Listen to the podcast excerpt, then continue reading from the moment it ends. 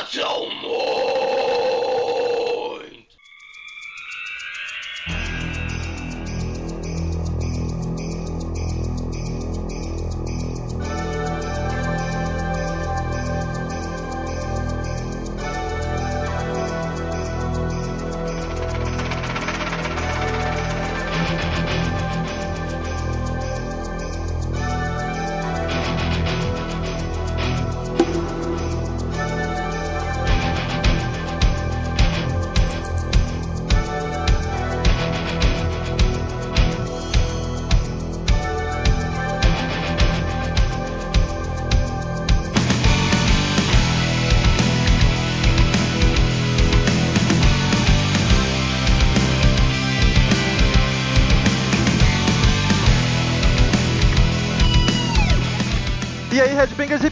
Punks, góticos e pessoas de merda que ouvem essa bagaça, eu sou o Rono Metal, esse é mais um episódio do podcast Crazy Metal Mind! Estamos aí pra gravar o podcast número 33, o episódio número 33 na realidade, e estamos aqui com Daniel Ezerhard, Boa noite, galera. Tudo bem? Boa tarde também. Bom dia. Bom, bom, bom dia. Douglas Renner, Vamos lá, vamos nessa. Murilo Armageddon Oi, turma. e Lucas White. Aê! Uh, maravilha! É isso aí, pessoal. Hoje vamos falar sobre Dream Theater. The- Aprendi com o Murilo agora há pouco que se pronuncia Dream Theater. Então, esse é o primeiro Saúde. podcast do Crazy Metal Mind que está sendo transmitido por duas web rádios. Pela web rádio Rádio Rock Club, ou Radio Rock Club, que é www.radiorockclub.net e pela Killer FM, que é www.radiokillerfm.com. Sucesso! Vamos nessa. E vamos lá para Dream Theater!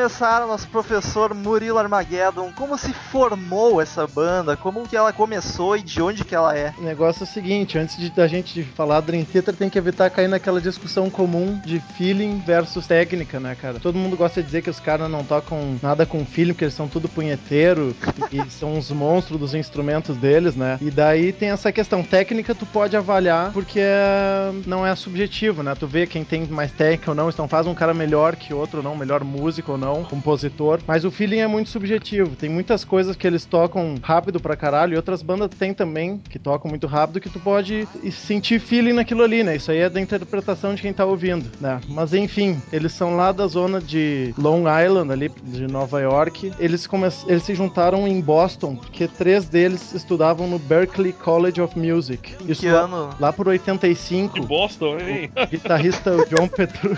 o guitarrista John Petrucci e o baixista John Myung, ou Myung, como preferirem, e o batera Mike Portnoy, estudavam nessa faculdade de música lá, e eles chamaram mais o Kevin Moore, que era um colega de colégio do John Petrucci, que para tocar teclado, formar a banda. Ah, Murilo, primeiro relaxa, cara, Mais calma. relaxado. Respira, eu tô sentindo que É, eu, eu senti uma tensão, cara. Eu acho, eu acho que precisa de uma massagem. Né? É, Relaxa. eu pro- entendeu? massajar aqui, meu? Produção, É. massaginha ali nas costas do Murilo. É que eu- Daniel, faz favor, busca ali no, no armário do, do escritório a batalha naval enquanto, enquanto o Murilo continua. Peguei o- a minha ficha aqui, tô, daí tua tua já te alcanço. tá bom. Se reuniram esses três, guitarra, batera e, e baixo. Pois é, os primeiros showzinhos que eles fizeram, eles tinham o vocalista Chris Collins e as influências dele, que são praticamente os criadores do metal progressivo, do estilo musical, é muito do, do lado progressivo é Rush, Yes, Pink Floyd, Emerson Lake and Palmer e das bandas de metal, Metallica, Iron Maiden, Black Sabbath, The Purple também. Eles juntaram essas duas vertentes do rock, né? E uniram num estilo muito próprio, que ainda não era meio inédito na época. Daí eles fizeram, a, gravaram a Majesty Demos, que é uma- fita tape que eles fizeram mil cópias. Meu amigo, tu tá equivocado. A E tape dis- é, um, é, uma, é, uma, é uma. é uma- Como é que é? A fita tape. É um adesivo, Pois é. tipo uma fita adesiva. Aquela que o cara, o cara bota no tênis quando, quando abre. Exato. É, Fita demo, eu quis dizer. Pela primeira vez eu vou poder usar a vinheta do Murilo com ele mesmo, cara. Mas ah, Então, eu achava curioso, tipo, eu ficava pensando, pô, é no mínimo sorte ou coincidência uma banda, assim, os caras se conhecem desde novo com os instrumentistas tão foda e tão técnicos em seus instrumentos. Mas aí é. isso, isso explica, tipo, eram todos alunos de uma escola de música. Exato, essa faculdade deles que eles faziam é uma das mais renomadas do mundo, assim, de música. Então, tipo, pra te entrar lá, tu já tem que ter, já tem que ser, sabe? Tipo, vai, ticudo. tu já vai, tu já vai, só vai aprimorar, né, mais o teu conhecimento, mas tu já tem que, já tem que ter um conhecimento muito bom pra poder entrar, tá? O processo de seleção é complicado. Então, a fita tape. fita demo, isso aí. Ela se chama assim, cara, porque eles, eles tinham o nome de Majesty antes de virar Dream Theater. Só que eventualmente, depois, ah, uma banda de outro estado americano, que agora me foge a mente, acabou entrando com uma ação pra eles mudarem o nome porque eles já usavam. Daí o, no- É, nome só do. um parênteses, cara. É, Diga, legal, é legal botar que eles, os três, se eu não me engano, os três foram no show, os três formadores, o Petrucci, o Mayung e o Portnoy, estavam na fila do show do Rush e estavam começando a ouvir o som lá antes de entrar, assim. E eles, cara, como isso é majestoso, sabe? Daí que surgiu o Majesty. Então, fez- eu acho uma bosta, tá ligado? Gay, cara. Mas é, foi assim que surgiu. É bem, é bem isso aí. Não, cara, mas é que pensa bem assim, ó, tá, eu vou falar um negócio assim de macho, né? Aí o cara sai de, de, de som majestoso pra teatro dos sonhos, cara. Calma, calma, que tem uns porquês. Ah, meu Ah, Deus. bom, aí. Ah, tá, então tá. Se tu tiver Vamos lá. motivo pra dar o cu, então tá tranquilo. Cara, esse foi um nome. Tendo que trocar o nome, eles trocaram pra Dream Theater porque é um nome que o nome do que o pai do Mike Portnoy sugeriu, o Howard Portnoy, que era um cinema lá da cidade deles que se chamava Dream Theater. Ele achou que era um bom nome, adotaram, né? Nesse meio caminho saiu Chris Collins, que foi o primeiro vocal, e entrou o Charlie Dominici, que era o mais velho, era mais velho assim do que eles em geral, assim, uns 10, 15 anos mais velho, tipo Daniel com a Paradise.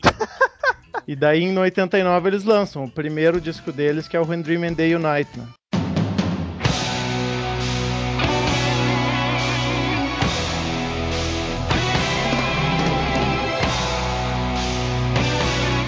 Tem de bom nesse disco? Se é que tem algo de bom. Cara, é que assim, ó, esse vocalista, ele é bem diferente do Labrie que vai entrar no próximo álbum. É ruim? Define o estilo da banda. Cara, dá pra ver muita vi- virtuosidade e dá pra ver, tipo, a banda, a ideia da banda se formando no álbum. É ruim? Só é ruim, é ruim, Segui fazendo ele tá falar. ligado? É tipo assim, ó, é um bagulho que tem. A única música que praticamente é lembrada até hoje é The Yet's a Jam, que é o instrumental, cara. O resto, assim, a galera corta, praticamente não existe. Eles não tocam em ao vivo, é, é praticamente inexistente. Concorda com isso, Murilo? Sim, eles tocam muito pouco, porque é um disco fraquinho, assim, eles estavam meio que se entrosando ainda e a gravação é muito ruim, teve É pouca verdade. divulgação, o álbum, e o vocal fraco ainda, né? Eu gosto de algumas músicas ali, a Fortune and Lies, essa Dates a Jam também, É. e muito da Only a É. Matter of Time, letras do Kevin Moore, que é o meu... Eu sou uma viúva do Kevin Moore, cara, ele é o tecladista que saiu lá pelo terceiro disco. Saiu. É, o E terceiro. eu, eu sou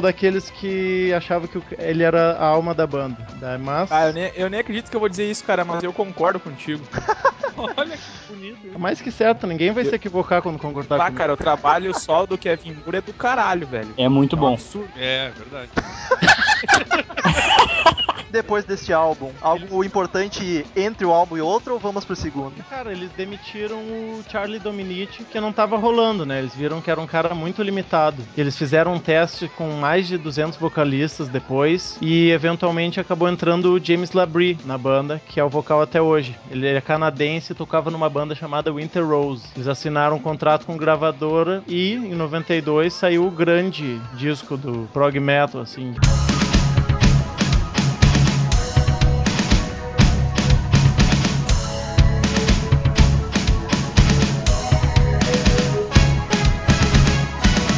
Que é o Image Design Words, né? Definiu o estilo praticamente, a, a bíblia do prog metal, que eu considero, assim como, dependendo do gosto, o Nevermind ou o Ten são, assim, a, a bíblia do grunge, né? Por aí. É, eu sou um cara que não conheço nada de Dream Theater e esse álbum tem as duas únicas músicas que eu conheço. Lu, além de, da, enfim, da clássica que tu vai falar aí, cara, qual que é a música assim que tu mais curte do álbum? Desse álbum tem três das minhas músicas preferidas da vida, até, não só do álbum nem do Dream Theater, que são a Take the Time, Surrounded e Metropolis. Cara, Apesar é de eu- uma declaração forte essa tua. Apesar de eu gostar do disco inteiro e até a Puma e Under ser uma das que eu acho mais sem gracinha até do disco, né?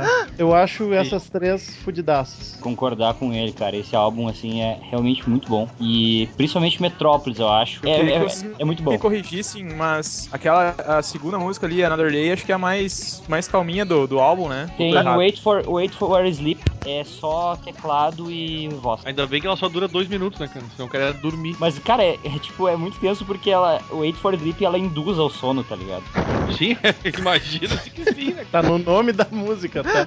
É, aí, aí Another Day parece trilha sonora de novela. É, tem um saxofone da minha avó, assim, no meio. É. muito legal. Tua avó toca saxofone. Não, mas eu imagino ela ouvindo, entendeu? Ah, bom. É, vai, imagina- eu pensei que ele Eu dizer, vai, imagino imagina. entrar na sala da casa dela e tá bem naquela parte do saxofone, assim. Eu não ia achar estranho, entende? é, o- é uma música que o John Petrucci compôs e escreveu as letras em homenagem ao pai dele que tava lutando contra o câncer nessa época. A Metrópolis tem uma importância muito grande porque depois eles vão fazer um disco inteiro que vai ser uma continuação da música. É. Mas ela, o conceito dela é inspirado na lenda do Rômulo e Remo. Olha, Ó, Rômulo e Remo, Oh. Rômulo e Remo. sinto-me homenageado. Não Que seria é- Rômulo e Remo. Você está equivocado, amigo. Ele falou Rômulo e Rêmulo. Eu, eu quase, quase. O- saiu ali o Rêmulo, mas eu tentei segurar a sílaba final. Rômulo- Ô, Daniel, Rômulo. Oi. Qual que é o nome do teu pai, cara? É Romeu, por quê? Rômulo e Romeu. Cala a boca, Douglas, pelo amor de Deus. Que porra foi essa? Que Quem é que convidou o Douglas? barbaridade. Não, eu falei merda mesmo. ah, sério? perdi. Ah, bom, ainda bem que tu me avisou, cara. Então, é importante esse conceito que é narrado na Eneida do Virgílio, essa história do Rômulo e Rêmulo. Opa, quase que saiu Rêmulo de novo. E tem, ele fala da ligação e o conflito que tem entre dois irmãos, que são gêmeos que são ligados telepaticamente, algo do gênero. aí. Mas é importante, é importante ter esse conceito em mente para o disco que eles vão fazer mais tarde, que é uma continuação dessa música. Foi com esse disco que o maior hit deles estourou, que é a Pull Me Under, né? Têm- Pull me under, pull me under. Uma última nota desse. Uma das características principais que a banda tem são as longas passagens instrumentais, né? Porque os caras são todos uns virtuosos. É o momento do.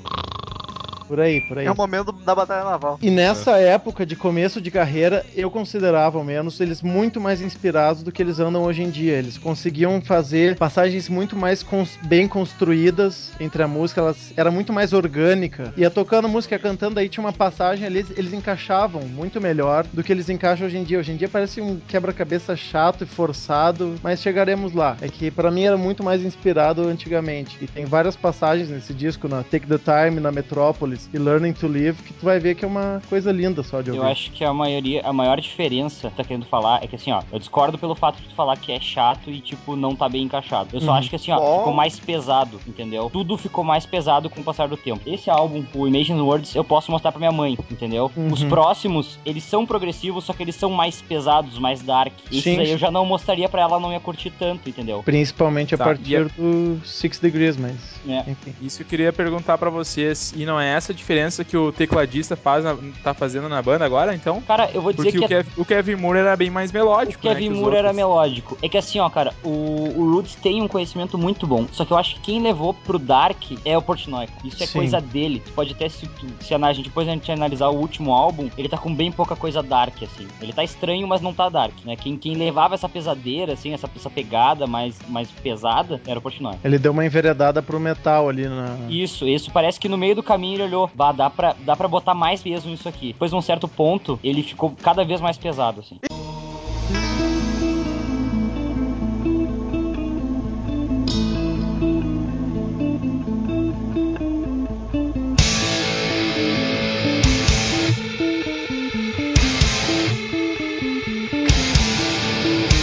Em 94 saiu o álbum Awake.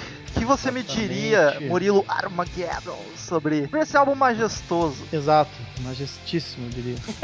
Ah, já que a gente tá falando em peso, esse é um álbum bem pesado, mas eu acho que ele é muito bem condensado, cara. Ele não, Exato. tu sente peso, mas não é gratuito, assim. É, é muito bem construído ele. É, Tem músicas que tem uma música que é só violão e voz, né, praticamente. Tem uma música que é que ela começa com teclado, né, e vai evoluindo, né? O Silent Man seria do violão, Face Divest essa do, do teclado, que depois vai evoluindo, mas é, tipo, bem tranquila. Lifting Shadows of a Dream é uma ótima música também. Tem muita ênfase no baixo, né? Assim, o baixo meio que dita a música. Tem The Mirror, que eu acho que é a primeira paulada deles, assim, é The Mirror. Seguido de Like, que é praticamente a mesma música, seria uma continu continuação. Mas eles não vinham tocando. E conversa chata de fã. Teria. O Dream Theater tem algum, algum líder na banda ou o negócio é meio socialismo? Era mais o Portnoy, cara. Ele Porra. todos participavam, mas o Portnoy gerenciava tudo, tudo, tudo da E, Por que, cara, que, o, por que o Kevin Moore saiu? Vocês já falaram? Já, Não já é. chegaremos lá. chegaremos lá porque é aqui Só- no meio. Tá bom. É, eu só quero terminar de comentar umas coisinhas sobre o disco. Essa época o John Petrucci escrevia umas letras muito mais interessantes do que hoje em dia, que ele falava sobre conflitos da, da pessoa, falavam sobre coisas mais psicológicas, assim, temas mais maduros do que eles vêm tratando hoje em dia.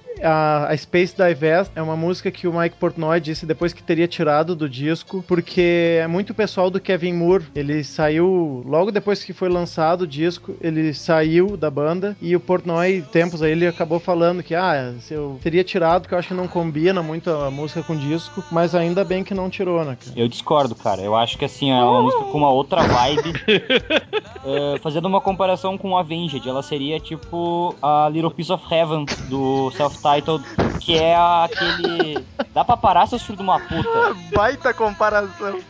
Não, cara, deixa eu explicar, quem sabe vocês ouvem antes Ah, de não, falar, cara. uma puta. Tu, tu- tu realmente, tu realmente vai explicar isso. É uma música que tu pega o resto do álbum e ela é totalmente diferente. É uma música boa, mas ela é muito diferente de todo o resto do álbum. Que é um negócio que, tipo, dali evolui pra outras coisas depois. Uh, Daniel dá um tapa no Douglas ali só pra ele acordar e vamos prosseguir. Cara, eu, tô- eu não tô agitando, cara. Eu tô só ouvindo a gurizada aqui. Enfim, cara, na tour do Awake eles chegaram a tocar um show com Jordan Rudess, que eventualmente ele viria entrar na banda em definitivo. E eles quiseram, chamaram ele dessa vez, mas ele quis continuar tocando com outro grupo dele, que era o Dixie Drags. E daí a tour foi feita com Derek Sherinian, outro tecladista, que entrou assim que o Kevin Moore saiu, porque o Kevin Moore saiu por causa que ele não tava mais conseguindo se identificar com o som da banda, não tava mais num clima, ele queria fazer um projeto próprio e tava se distanciando cada vez mais. É puramente essa razão dele ter saído. Não, não tava mais afim de fazer aquele som e queria fazer coisas pessoais. Saiu na boa. Mais ou menos o mesmo motivo do Mike Portnoy depois. Não. Ah, então desculpa. Não vou. Ô, cara, mas tá. A, a do Kevin Moore foi meio ego também, né? Cara, eu sei que assim, ó, o Portnoy tem uma rixa com ele, assim, meio grande, sabe? Por causa disso. Então, tipo, não sei É, se foi isso- muito isso noticiado, sabe? Não sei se foi, tipo, dito aos detalhes do que aconteceu. Pode ter rolado um troço lá dentro que a gente não sabe, né? Quando rola, um, quando rola um troço lá dentro é complicado. Eu prefiro nem saber. E, não, Cara, e assim, ó, e depois- até um, um detalhe, assim, quando teve algumas reuniões da banda com, com os membros, e até eles convidaram o primeiro vocalista ali, cara, o Kevin Moore não foi convidado, né? Não, mas é, isso aí é, não foi a primeira vez. O Mike Portnoy ele chamou o, o Kevin Moore pra participar de vários shows Um que proje- seriam históricos Sim. do Dream Theater, uma participação especial, e o Kevin Moore sempre recusava. Que ele é todo estranhão, ele é do jeito dele lá, mas não, não porque eles estavam brigados, assim, é porque ele é estranhão mesmo. E depois eles participaram juntos de um projeto paralelo, que é o Office of Strategic Influence, e nos dois primeiros discos desse projeto, o Portnoy tocou, mas depois ele não quis mais tocar porque o Kevin Moore fazia as coisas muito tudo ele, não deixava muito participar o Portnoy, por isso ele acabou ficando desgostoso de participar do projeto e não quis fazer mais discos. Risadinha abafada no fundo, né, meu? Foi,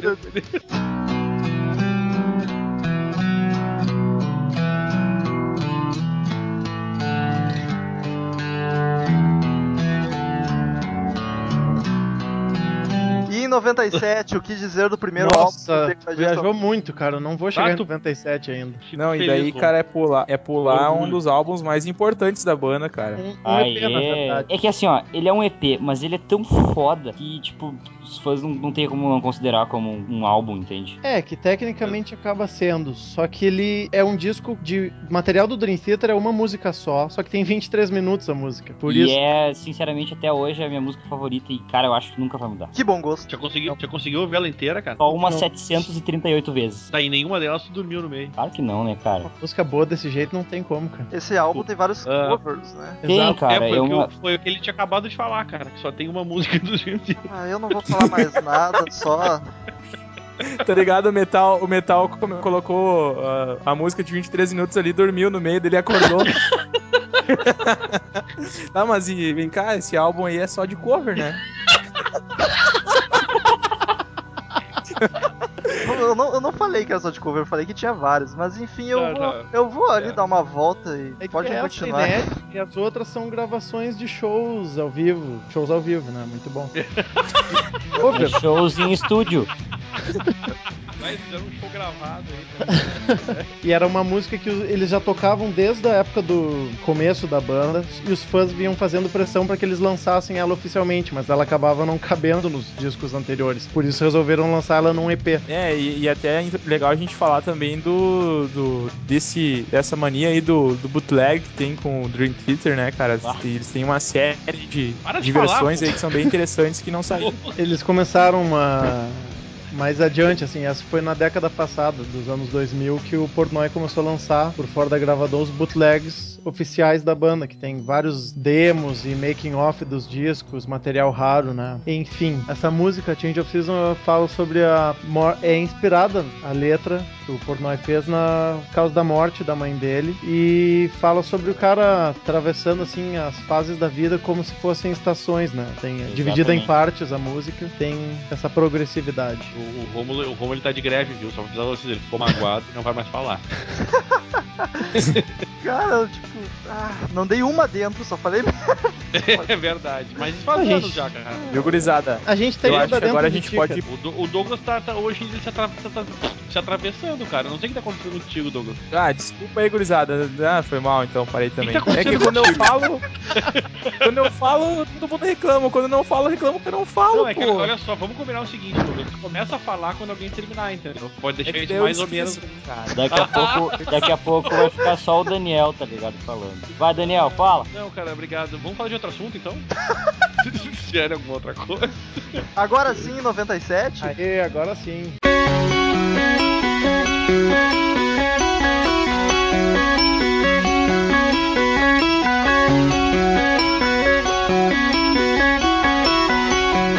Cara, nessa época, esse disco divide muito al- alguns fãs, porque aconteceu o seguinte: Qual é o nome do álbum? Falling into Infinity. Agora prossiga. O, o principal contato deles com a gravadora, nessa época ele foi demitido e a nova equipe da gravadora estava fazendo uma pressão neles para eles fazerem um disco mais acessível ao grande público, mais comercial, né? E eles tiveram que dar essa flexibilizada no som deles. Foi desgastando muito o Mike Portnoy, ele disse que depois, até durante a turnê, pensou em desfazer a banda, porque tava indo por um caminho que eles não queriam, não deviam ter ido. Porra, o álbum, um comercial deles tem uma música de 13 minutos e outra de 12. É, eu fico imaginando onde é que isso consegue ser crucial, tá ligado? Mas Ai, cara, tem, tem música comercial. Não, nessa aí tu vai ver, tem várias músicas que vocês, que não são tanto do prog metal, iriam ter mais facilidade de gostar do Foi, que... foi nesse, foi nesse álbum que eu virei fã, cara. Então eles ficaram... Alguns fãs não gostam por causa disso, que ele é mais, bem mais diferente que os outros discos que tinham saído, né? Ele é mais popzinho, se é que pode se dizer isso, né? Mainstream. Pode dizer, cara, pode dizer que sim. Pois é, É um tem umas prog músicas pop. que facilmente tocariam em MTV, mas é interessante até porque tem uma das letras, a da Just Let Me Breathe, o Mike Portnoy critica ah, o lance da MTV que tocava sons muito acessíveis de grande público, né? Não um som que Dream Theater costumava fazer. Ele fala numa letra, ele usa o trocadilho MTV, que é Aham, boa, hein? empty com boa, boa essa, boa no meio e fala de Shannon Hoon, Kurt Cobain ali no meio da letra, meio que só isso que a MTV mostra. É meio. Ah, que preconceito, cara. Pois é, pois é. Dor de corno. É, porra, vai se fuder, mano. Por aí, dá uma lida na letra toda e dê tua interpretação. Cara, uma das músicas longas desse disco, aquele negócio que eu falei antes de feeling e técnica, é um dos solos que o John Petrucci faz menos virtuoso de todos, tá na Lines in the Sand. Quem acha que é só punheta que ele sabe tocar, é um solo fantástico. Um dos... Ai, foi engraçado, cara. Exato, né? Trocadilhos são de propósito. Ah, é um fanfarrão. É um solo fantástico, é todo lentão ele, pra ver que não é só na degringolação, né? Não é, um, não é um monte de notas só que eles sabem tocar. E a Take Away My Pain, o John Petrucci fez em homenagem ao pai dele que daí tinha morrido, né? Teve aquela da época que ele tava com câncer, agora é que ele morreu. Ele perdeu a luta. que triste isso. Demais. Escrever uma música pra minha mãe também. Cala Vamos. a boca, Romulo, pelo amor de Deus, cara.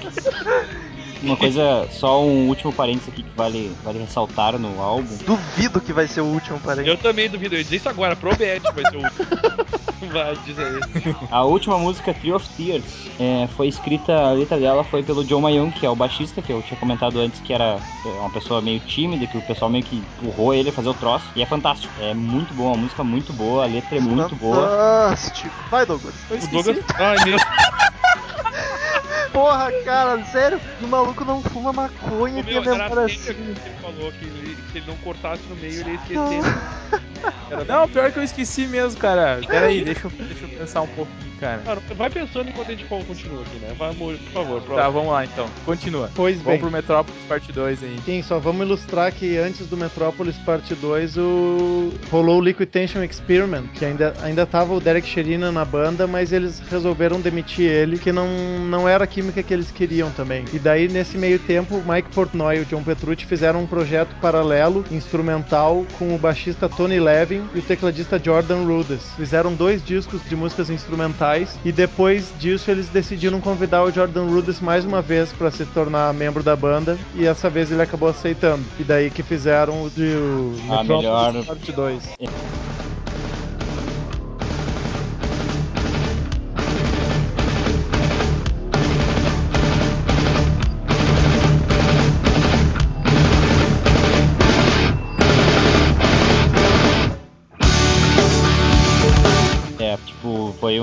Ali foi também é um. Com certeza, Jordan Rhodes entrando na banda é um marco de mudança, sabe? Porque. Drástico. Drástica, assim, porque assim, ó, a grande diferença entre ele e os outros tecladistas é que ele é muito virtuoso. Ele, ele faz dueto com o Petrucci. Tipo, eles solavam junto. É incrível, sabe? Coisa que os outros não faziam. Eles faziam base, ou uma pequena, pequena levada, uma coisa não tão rápida. O Kevin Moore também fazia, mas ele não era tão É, louco, o Kevin tão Moore, tu- virtuoso quanto Tu conseguia encontrar, mas tu notava que era um troço que tinha uma velocidade reduzida, uma dificuldade. Tipo, era muito bom musicalmente, mas a, a dificuldade, digamos assim, a técnica não era tão grande. Não era Agora o, o Petrucci olhava assim pro. tipo, meu Deus, 1500 BPM. E daí o Jordan Lutz, meu Deus, 1500 BPM. Sabe? Ai, que delícia, que rápido. Ô, meu, nesse, nesse álbum aí que tem Overture 1928, né? Exato. Ah, vocês, vocês estão ligados naquela historinha que, né, que, que alguém que eu não sei quem, até não sei se vocês dois sabem, expliquem, gravou uma versão 8 bits, como, tipo, como se fosse jogo do Nintendo dessa música. Não sei se vocês conhecem isso. Não, cara, não, nunca Pois vi. é, Tá, então de mas, repente. mas tem, Dá uma vers- percurada, é bem interessante. mas tem, Fizeram uma vers- versão. tem versão 8-bit de qualquer música no Ah, YouTube. agora tá o Rômulo cortando também, aprendeu com o Douglas.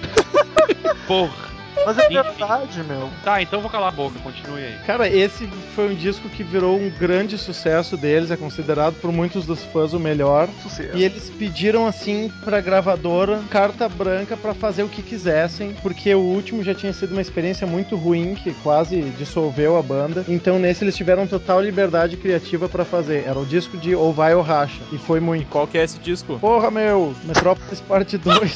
Sim, provavelmente. Ei, Pô, sério, Douglas? O que tá acontecendo contigo hoje, cara? É que veja bem, veja bem, veja bem, vocês estão tão atentos e vocês não falaram o nome do disco, porra! Claro É isso que eu tô tá falando. cara. Foi não falou, cara. umas 12 vezes, que nem o Hips que eu esqueci no último podcast. Não falamos claramente, tá certo, Douglas? É, tá. Seus animais, né? Estão prestando atenção, né? Estão bebendo cerveja, olhando o MTV ali e acho que estão ouvindo o podcast, né? eu tô no Tube Gaúcho. Alô! Beijo, Ariane. Pois bem.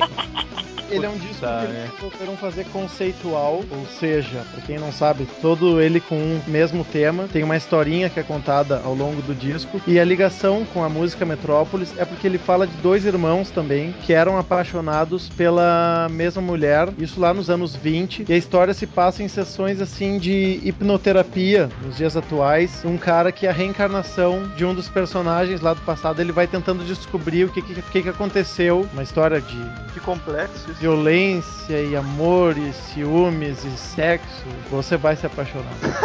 Parece teaser de novela, tá ligado? É você vai se apaixonar. Ô, Vocês aí que, que são mais ligados nessas histórias de bootleg aí, e existe a versão Metrópolis Parte 2, a música? Cara, na verdade, o que aconteceu? Quando eles fizeram a parte 1, eles falaram, bah, nós vamos fazer a parte 2, vamos fazer uma música. E daí, durante todos esses anos antes desse álbum, foram, tipo, bah, juntando ideia, juntando ideia. Quando olharam, cara, é muita, muita informação, é muito conteúdo. Vamos, Era vamos uma contar música. essa história. Eles, eles fizeram uma música até. Eles de- fizeram, que tem numa, numa 27 demo. minutos. É, sabe? Daí o 20. que, acontece? Nessa demo, tu consegue ver muito riff que foi reaproveitado no álbum. E dentro do próprio álbum, alguns riffs se repetem de uma música pra outra, sabe? É nor- normal num trabalho um conceitual. trabalho né? conceitual. Assim, ó, mas, cara, eu como comentei já antes, não sou tão fã de coisa, tipo, eu gosto de coisa mais pesada. Mas, cara, esse álbum é muito bom de tu ouvir ele também inteiro, sabe? O Aisha é daqueles que gosta de gorda, tá ligado?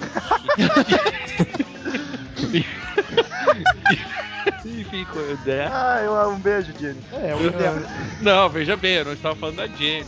Agora não tá falando da Jenny, Não, tá? não. Safado. Eu tava falando. Não, não, não. Eu não falei. tudo. Polêmica. Não, eu, eu não disse isso, cara. Eu disse que ele gosta de gordo. Eu não falei que a Jenny é gorda. São, coisas diferentes. Ah, então tá E também não tô dizendo que tu não. É isso, porque ela é magra. Eu Se só gosto com o Daniel. Eu também, não, e também não tô te dizendo que tu não gosta dela, entendeu? Não é isso. Veja, veja bem, com... Ah, eu parei. Não vai dar certo mesmo. Já, já me fudi. Já. Esse foi o primeiro disco que quem produziu foi o Mike Portnoy e o John Petrucci, o Scenes from a Memory. E ali eles começaram a produzir todos, e até hoje, agora o último não foi, claro que o Portnoy saiu, mas eles não tinha mais, é uma coisa que eu não gosto muito, cara, em produção assim de disco. Eles precisavam ter tipo uma consultoria de fora, sabe, Pra dar uns pitaco aqui ali. O, o departamento de vai dar merda. É, por aí, por aí, uma, uma outra, uma voz de fora pra poder criticar, poder orientar. falar isso aqui vai dar merda.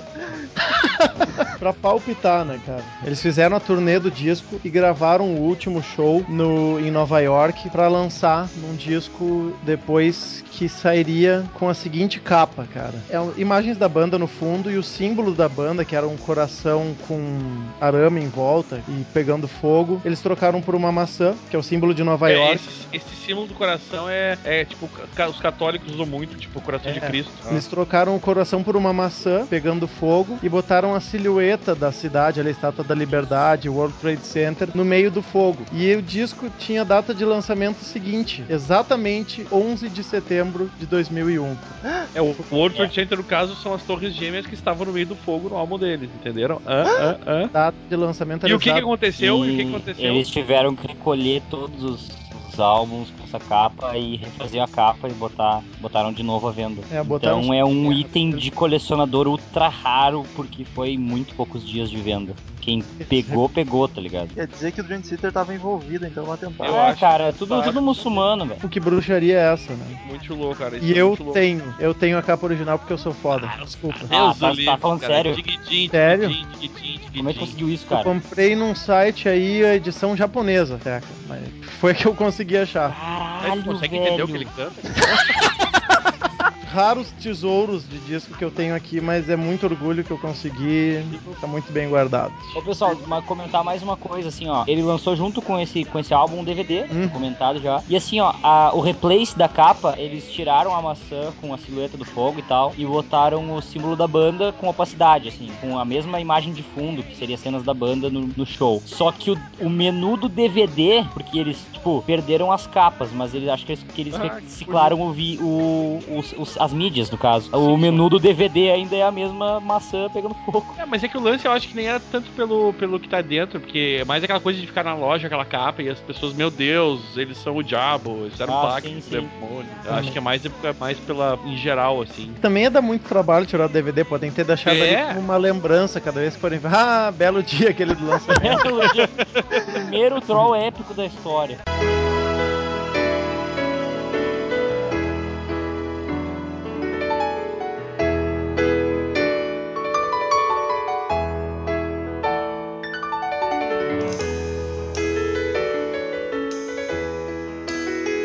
Aê, aê, aê. Six Degrees E- of Inner e- Turbulence. e- oh, oh.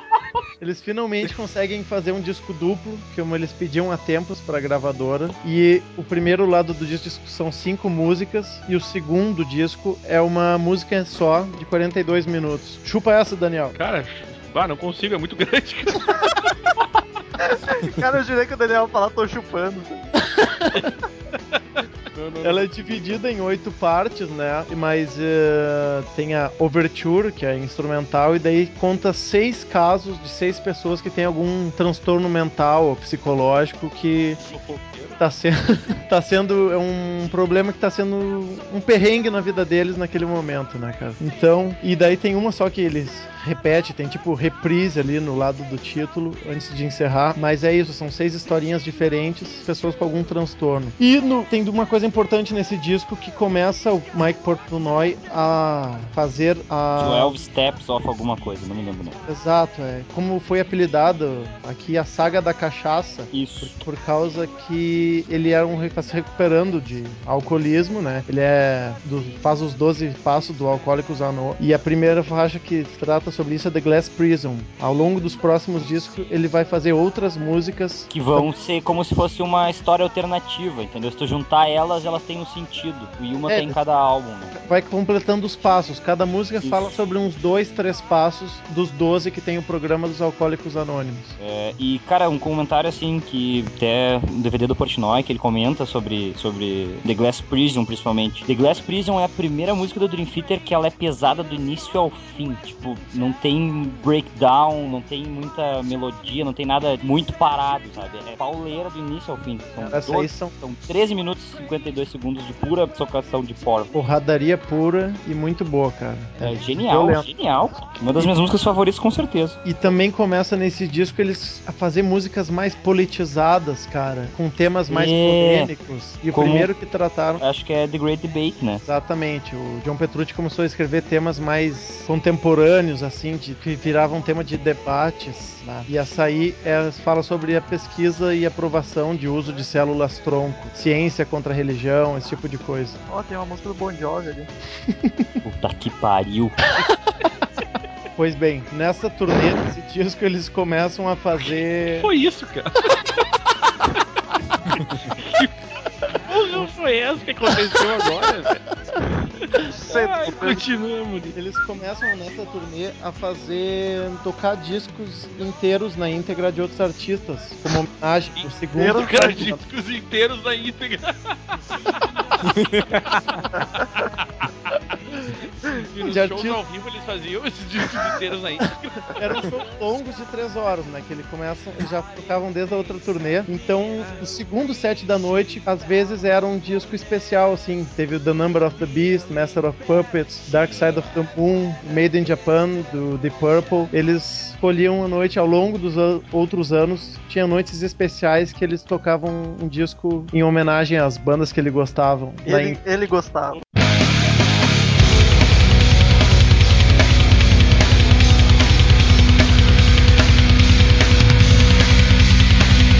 Em 2003 saiu Train of Thought. Eu não ia conseguir falar isso, mas nem nascendo de novo. Mas tu mal consegue falar hello e bye, tá ligado?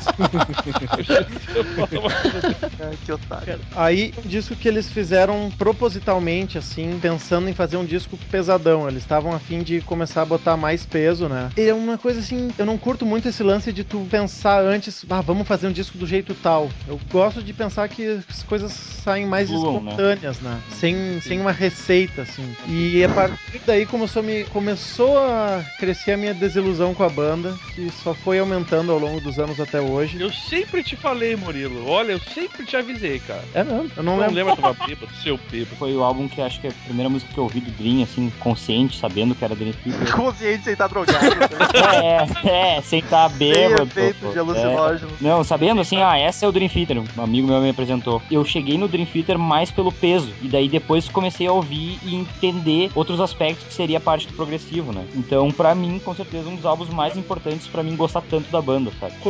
Comentários pessoais da minha parte, cara. Pessoais pra, pra, da minha parte, eu parte tô- do Douglas. Tô Ah, muito o- concentrado. O, o Murilo hoje tá muito louco, Cara, cara. o mais engraçado é o Murilo cometendo essas gafes. O cara que é. Sabe, é, sabe, né, Rômulo? Tu vai usar muita vinhetinha aquela, né? Porra, tudo pra ele. Ele se corrigindo, vai ser lindo.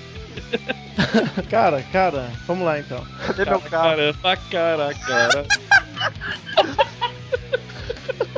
Devido a esse peso, eles começaram a decepcionar um pouco fãs mais antigos, mas eles começam a ganhar uma base Uma nova outra, de outra fanbase. Pois é, começou Eu- a crescer eu. bastante. O White aí tá aí pra provar. E tem, tem umas coisas, ah, tipo alguns nomes de faixas. Aí é- pode ser frescura da minha parte, provavelmente é. Mas os nomes das músicas começaram a ficar mais clichê, menos inspirados, assim. Tem uma chamada de Endless Sacrifice, que tem o, o John Petrucci falando umas coisas que eu acho muito decepcionante, assim.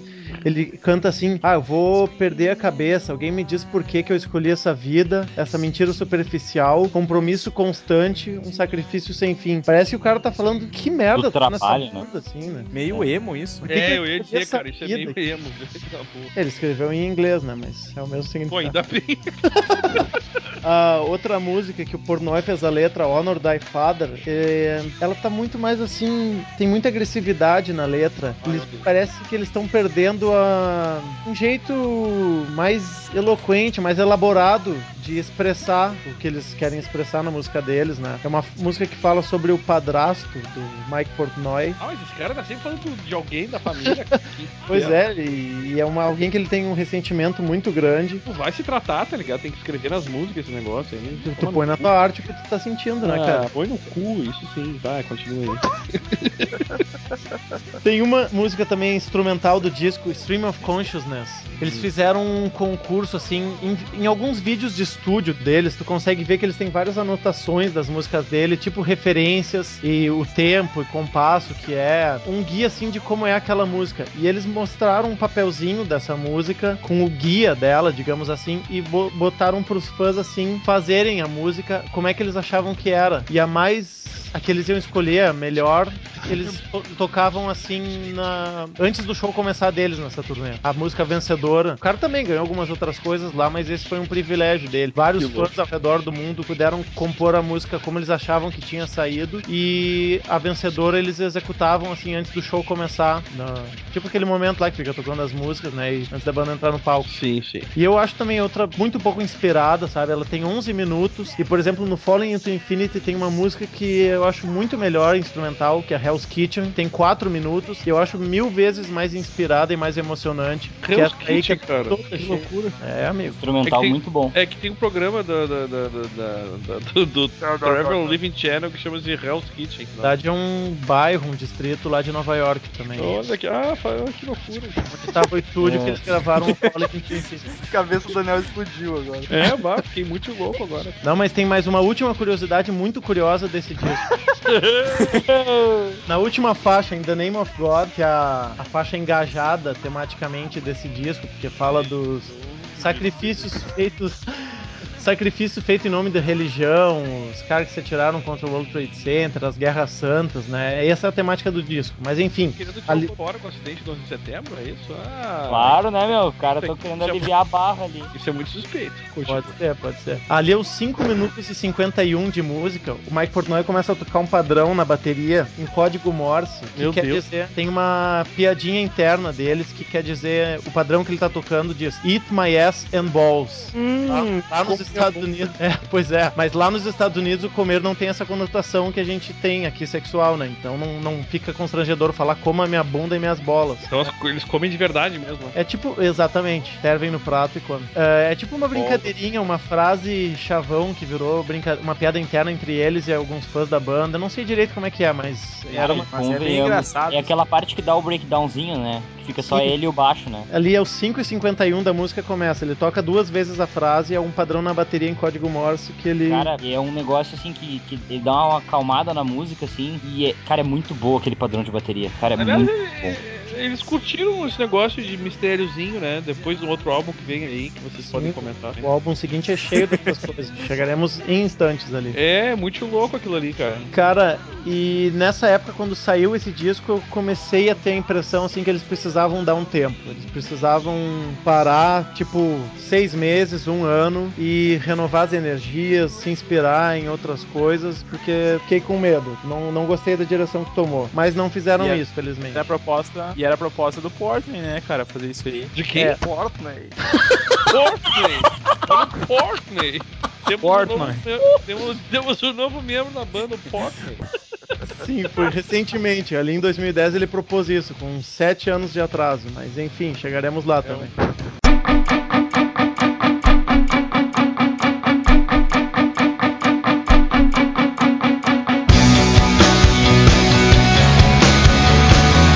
2005, o Octavarium. Isso, garotão.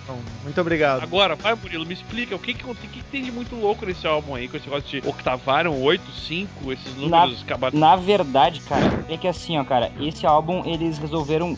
Cara, posso estar errado, Provavelmente. mas assim, ó, eles falaram Octavarium pela questão da, da escala musical. Se eu não me engano, Faz- cada uma das músicas sentido. do álbum é em uma afinação. É, o Não, que eu ia te dizer é o seguinte, o que eu sei desse álbum, diferente. isso, ele começa numa oitava musical Isso. e termina, a última nota do álbum é a mesma que começou o, o álbum. Se eu não que me é engano, sim, sim, isso aí tem muito a temática cíclica nesse disco, sobre os ciclos da vida. Então, se eu- ele termina na, começa na mesma nota. Se eu não me engano, eu não tenho certeza, mas talvez a última nota da música seja a primeira da outra também. Isso eu não tenho certeza. Nunca parei pra testar porque eu não sou esses aficionado nerd musical. E sim, porque cada uma, eu sei que cada uma começa numa nota diferente, mas não sei se também é a mesma que termina a música anterior. Não, cara, eu acho que assim, essa ligação de músicas é só entre a primeira e a última. Mas Tá. é que tem, eu tava lendo, cara, tem umas, tem umas, uns- umas curiosidades muito loucas, assim. Porque o Octavarium é um livro também da- do Vaticano, né? Chama Octavarium Romanum. E ele. Aí tem. Aí começa esse negócio com números 8 e 5, que tem o tempo inteiro no álbum, né? O livro, esse livro foi mencionado pela primeira vez pelo Papa Xisto V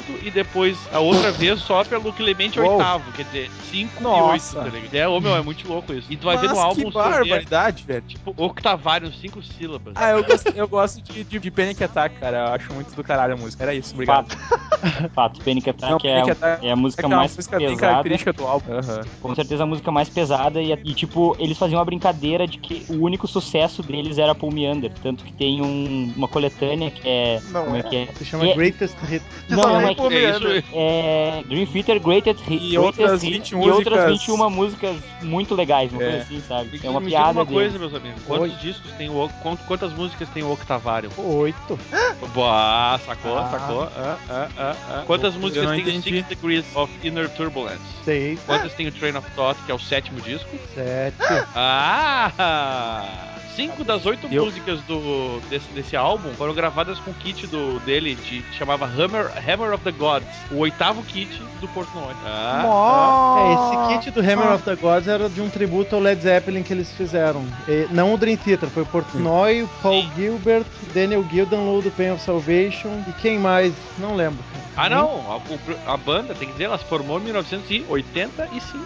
8 e 5. Oh my god! É Lúcifer. Vou nem dormir. É muito misterioso, eles foram todos pra encruzilhada. Todo mundo achava que o Black Sabbath era cheio de coisinha, né? É, vocês falando do Pink Floyd, Black Sabbath, É, que Beatles, os olha. Beatles mataram o cara lá, o baixista, aquele louco lá. Nem quem Cara, matou o, o Paul e derrubou as torres foi tudo os Dream Theater.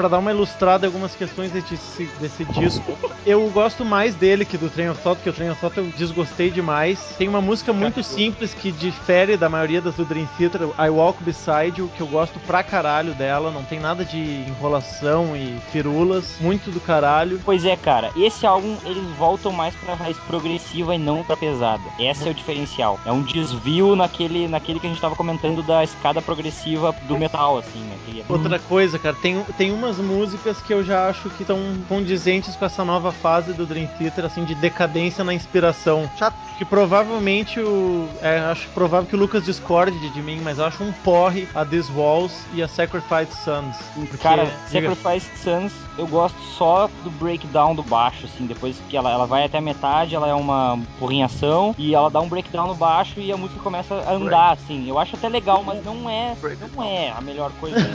Essas duas músicas, cara, se tu for reparar, é uma coisa que me chama atenção porque eu sou vocal, Então entendi a piada. voz, melodia da voz, sempre é uma coisa que eu acompanho bastante. Por reparar, por exemplo, a melodia que eles compuseram nessa These Walls ou na Sacrifice Sons, a maior parte é muito arrastadona. É. É uma época que eles estão. O John Petrucci tá preocupado em compor as coisas muito metricamente pra se encaixar os acordes ali, a melodia e tudo bonitinho. Cara, se for comparar com músicas do começo da carreira, como Surrounded ou Scared, Voices, só pra citar algumas, Sim, sim. era muito mais diversificado e muito mais rico as músicas. claro. Mais ricas. Não, eu Era- concordo totalmente. É, ele tá num, num piloto automático muito enfadonho, cara. Muito chato. O- Padrões, são palavras que E- só o Murilo fala no podcast. Uma, uma música que é muito boa nesse álbum, que também é pra quem é mais hardcore. É... Pois é, cara, eu comentar da, da trilha Octavarium mesmo, que é pra quem é mais hardcore de, de prog mesmo, 24 minutos, da Hardcore. Octavarium. Cara, é uma música muito boa. Ela, eu demorei muito pra conseguir, tipo, conseguir compreender ela, mesmo gostando e tal. Mas hoje em dia é uma música que eu já consigo ouvir bem, assim, porque ela é, é muito boa. Último pitaco, pra gente partir logo pro último, próximo disco. Ei, A Never Enough, cara. O Mike Portnoy fez uma letra que eu acho ridícula, porque ele, ele é um dos meus ídolos da música e ele é um cara muito foda em tudo que ele faz. Ele faz vários projetos paralelos, ele gerencia toda a carreira do Dream Theater. Ele pinta Ele a barba de azul. Faz também, também. Ele faz setlists diferentes todas as noites para os fãs de uma cidade não ouvirem que eles ouviram num show de um ano atrás, por exemplo. Ele se preocupa demais com os fãs, tá sempre lançando material inédito, assim, por, pelos CDs do fã clube, pela, pelos bootlegs oficiais. Ele é um cara absurdamente admirável. Só que tu não pode agradar todo mundo, cara. Sempre alguém vai achar algum defeito e sempre alguém vai criticar. E ele começou a se enche- encher o saco disso, desse um que o outro reclamava. Fez uma letra reclamando disso. Ah, nunca é suficiente, nunca é perfeito, papapá. Cara, tem que saber se aceitar mata? crítica, mano. Tem que aceitar- saber aceitar uma crítica, não pode agradar todo mundo. E fe- é, retrato do- da fase que o Dream Theater andava, assim. É, né? vamos fazer um podcast reclamando de quem reclama da gente. cara. Eu acho que tinha que botar esse cara pra sentar na frente do Murilo e os dois conversar, cara. Não, bota na minha Por frente, que- velho, por favor. Acho que eu não vou botar nada na tua frente aí, amigo. Sai fora. e, aí, e aí é isso. Então qual é o próximo álbum aí?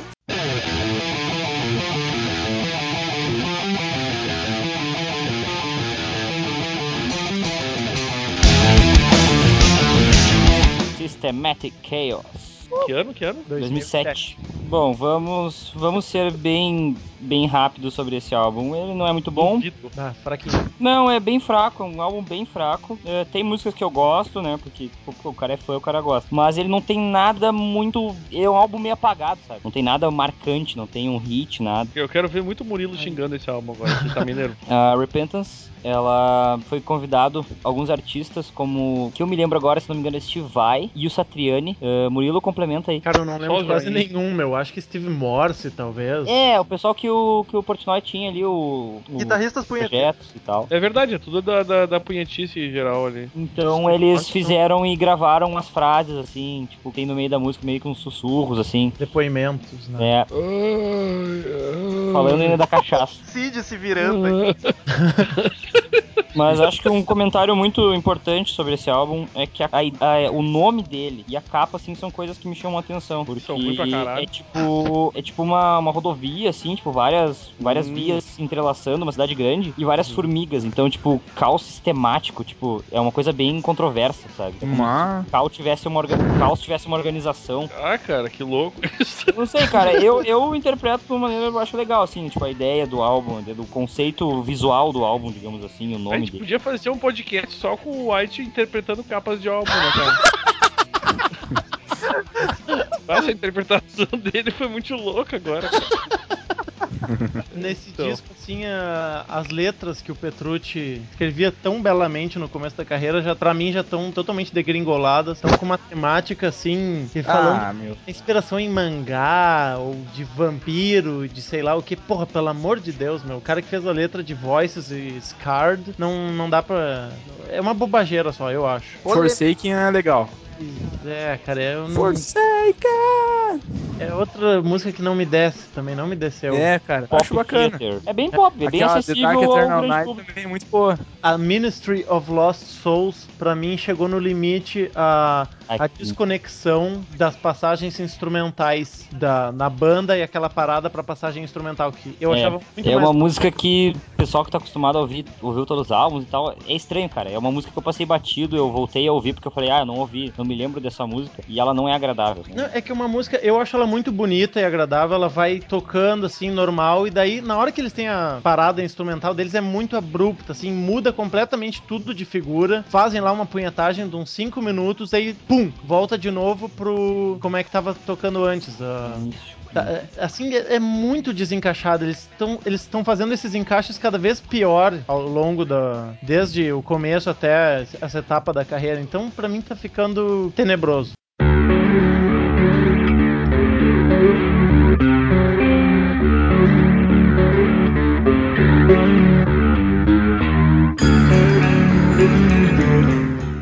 Bom, vamos pra 2009. E Portnoy não saiu ainda? Não, calma, relaxa. Black Clouds and Silver Lining. Calma, é meia-noite e dois, cara. Ainda tem os e-mails pra ler. Ah, Seis. que alegria. Puta merda, é mesmo, cara. Vamos, vamos agilizar essa bagaça.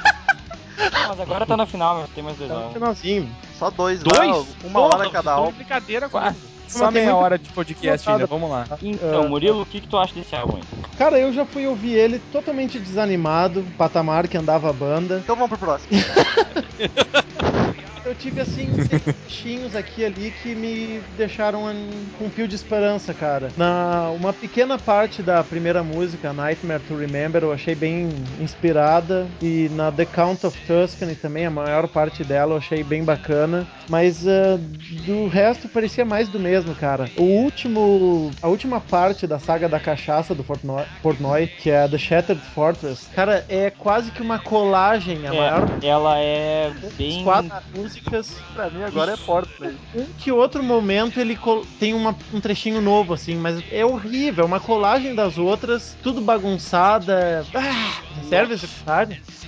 Ah, já dá pra, já dá pra passar por fóssil depois desse, cara. Hum, Realmente é um álbum bem fraco do, Cara. Em 2010 eh, teve aquele lance que a gente já comentou no podcast do Avenged, né? Morreu o Isso. baterista do Avenged e o Portnoy gravou o disco com eles e fez uma parte da turnê. E na volta da turnê, o Portnoy finalmente se deu conta que ele precisava dar um tempo, que ele estava gerenciando muita coisa e a banda, ele não estava mais com aquele tesão, ele sentia os membros muito distantes uns dos outros, não tinha mais aquela química do começo, então ele propôs que se dessem um tempo, um ano, sei lá quanto tempo, mas daí eles não quiseram. Eles queriam fazer outro disco já, que é um ciclo que eles estavam desde o começo da carreira, principalmente, eles nunca tiraram grandes férias e eles não quiseram e o Portnoy daí disse que não ia conseguir, acabou pedindo pra sair. E depois, pouco tempo depois, o Portnoy se arrependeu, assim, ele até pediu pra voltar, mas os caras não queriam mais porque eles já tinham chamado o Mike Mandini, que ele tava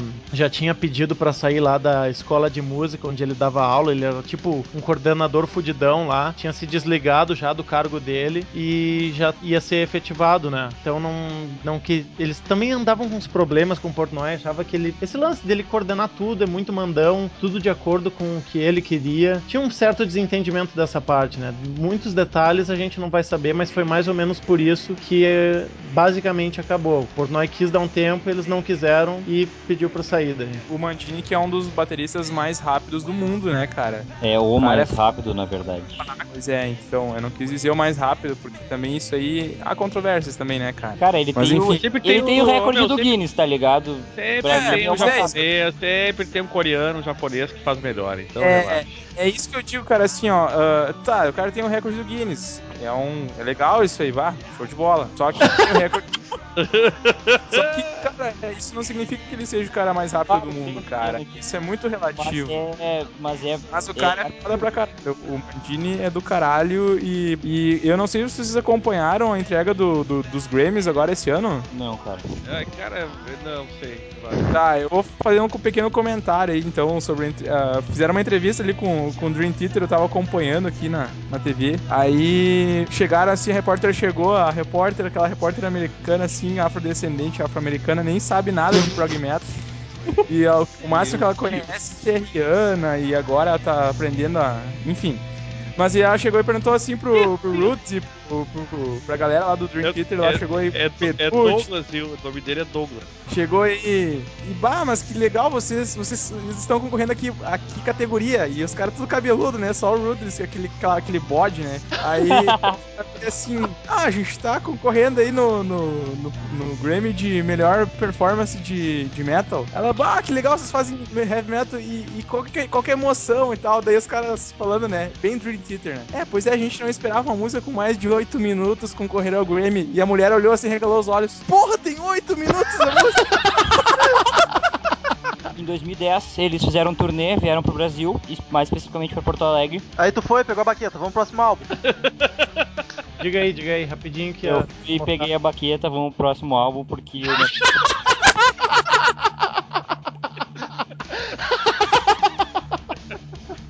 Eu acho que assim, a informação que pode ser dada rápido a gente já deu, entendeu?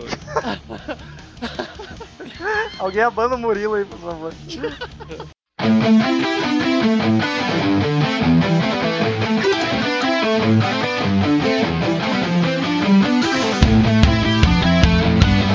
com o Mike Mandini na batera, a Dramatic Turn of Events. Eu consegui ouvir esse disco uma vez só, não consegui ouvir a segunda ainda. Nada me chamou atenção. Achei muito fraco, sem inspiração. Algum dia eu vou, vou escutar com carinho de novo pra ver se algo me fisga, mas não rolou. Cara, resumindo, resumindo é isso, cara. Minha grande questão do, infelizmente não não tenho esperança de voltar aos tempos gloriosos, porque o Kevin Moore definitivamente não vai voltar pra banda. Ele é um cara que pra mim tinha muito bom gosto e era responsável por excelentes composições. E o Rudes não, ele é um puta músico, mas em termos de Que não tem bom gosto. em termos de composição, ele é muito pobre no songwriting, né? Como chamam. É ele é muito também focado em aplicativos e gadgets. Ele tem aplicativo do iPad, do Ah, iPhone. cara, vai trabalhar na, com o Steve Wiz. Jobs, então. e é Steve muito, Jobs tá morto também. muito mau É por gosto. isso mesmo. Ele Não entendeu que eu os timbres faltou sagacidade. que tinham muito mais bom gosto que o Jordan escolhe, mas isso é opinião pessoal minha, né, cara? É Ainda isso bem aí. que é tua opinião, pessoal. Cara, Então, Corre- queridos ouvintes, a gente pede desculpa porque certamente ficou muita, muita informação de fora, mas a gente fez o possível pra não ficar tão grande. Recomendamos que compre na Saraiva! Vários Ah, álbuns, sempre. Lá tem vários- todos os álbuns e tem até mais do que do que, do que a banda lançou. tem álbuns É. inéditos, né? É, comprem o DVD pra ver o coração pegando fogo lá com as torres gêmeas, a maçã, aquela coisa toda. É isso aí. Vamos para os e-mails! Return to sender.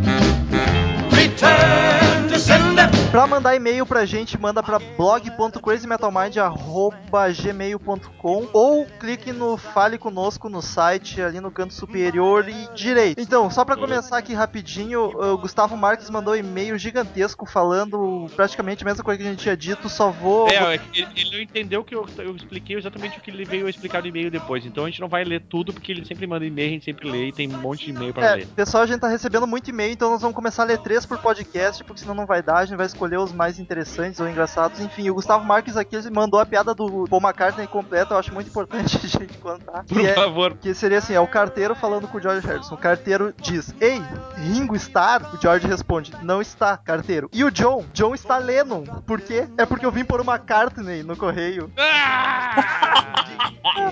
Mas tem uma melhor que é vou pôr uma, vou pôr uma carne no fogo. então tá, continua. Esse e-mail é do Paulo Henrique. O assunto é. Ah, o assunto Vai, Doc. colocou que é causa da prisão do Varg, é isso? Falou o seguinte: bom, já que vocês não falaram o motivo da prisão do Varg Virknes, bom, eu sei a história. Varg era membro da banda de black metal Mayhem. No dia 10 de agosto de 93, Varg assassinou Euronymous. O guitarrista da banda. Quando preso, ele se dedicou ao seu novo projeto, a banda Burzum. Obrigado, tô adorando os podcasts. Muito Esse obrigado é o recado do Paulo Henrique. Vamos ler aqui, ó. Pessoa assinou como Rock Days. É, não sei o nome, não sei, não sei se é homem ou se é mulher. Não quero chutar, porque pode ser que isso fique chato, né? Assunto podcast. E ele comentou: Fala aí, galera da Crazy Metal Mind. Porra, curti pra caralho o último podcast. Acho que vocês abordaram bem o assunto. E já aproveitando pra parabenizar os outros podcasts do Paul McCartney e do Kiss, que também ficaram ótimos. Só não parabenizei antes, essa parte eu juro, eu juro que eu não entendi. Porque estava com preguiça. Então é isso, vocês estão fazendo um ótimo trabalho, eu quero que leia essa droga. Foi difícil tomar coragem pra digitar isso tudo. Não, é A pessoa que, tem cara, preguiça e precisa de ter coragem. em pra ti, Não, e fora que, bah, o cara tem que ter muito muita coragem esforço físico, isso. mental e coragem. Vai, é uma burocracia Aí também, o- tá? Alguns são, cara. Rock Days, a gente agradece aí a coragem e o falta de. e, e essa superação da preguiça pra mandar o e-mail. Faça Cara, isso mais vezes. Então, como a gente falou, só três e-mails agora, vamos só mandar um abraço pro Teus, Príncipe Negro Feito a Pincel, pra Diogo Fernandes e Hudson Shaolin, que também mandaram e-mails pra gente. Ah, Mas- Só eu não, queria pro... só não vamos ler o do Tails porque o Cid Moreira tá dormindo e ele não vai poder introduzir o, o, o Tails, né? Então. Exato. Na Vai. Ah, eu gostaria de te mandar um abraço, cara. Mande. Manda, cara. Tu gostaria, manda Porra. Não, eu queria mandar um abraço pro Rodrigo Melo Flores aí, o nosso grande ouvinte do podcast, fanático pelo Dream Theater. Depois ele vai me comentar alguma coisa aí falando mal de vocês aí que falaram do Dream Theater. Com certeza, vamos tomar ferro. Ui! Cara, o cara foi, o cara foi no show do Dream Theater em Chicago, velho. O cara Daí ele ele fala que Ele pegou a baqueta também, não? não, ele não pegou a baqueta, cara, mas Ah, então ele não interessa, comentou, comentou que a acústica do show, cara, é um negócio assim que não tem no Brasil. Então é só em Chicago mesmo pra tu ouvir um show daqueles do Dream Theater. Então, valeu, Diogo Fernandes, Hudson Shaolin e Teus por mandar e-mail. Fica pra próxima, quem sabe. Um abraço pra todos vocês. Estamos encerrando. Obrigado pela presença de todos e no próximo tem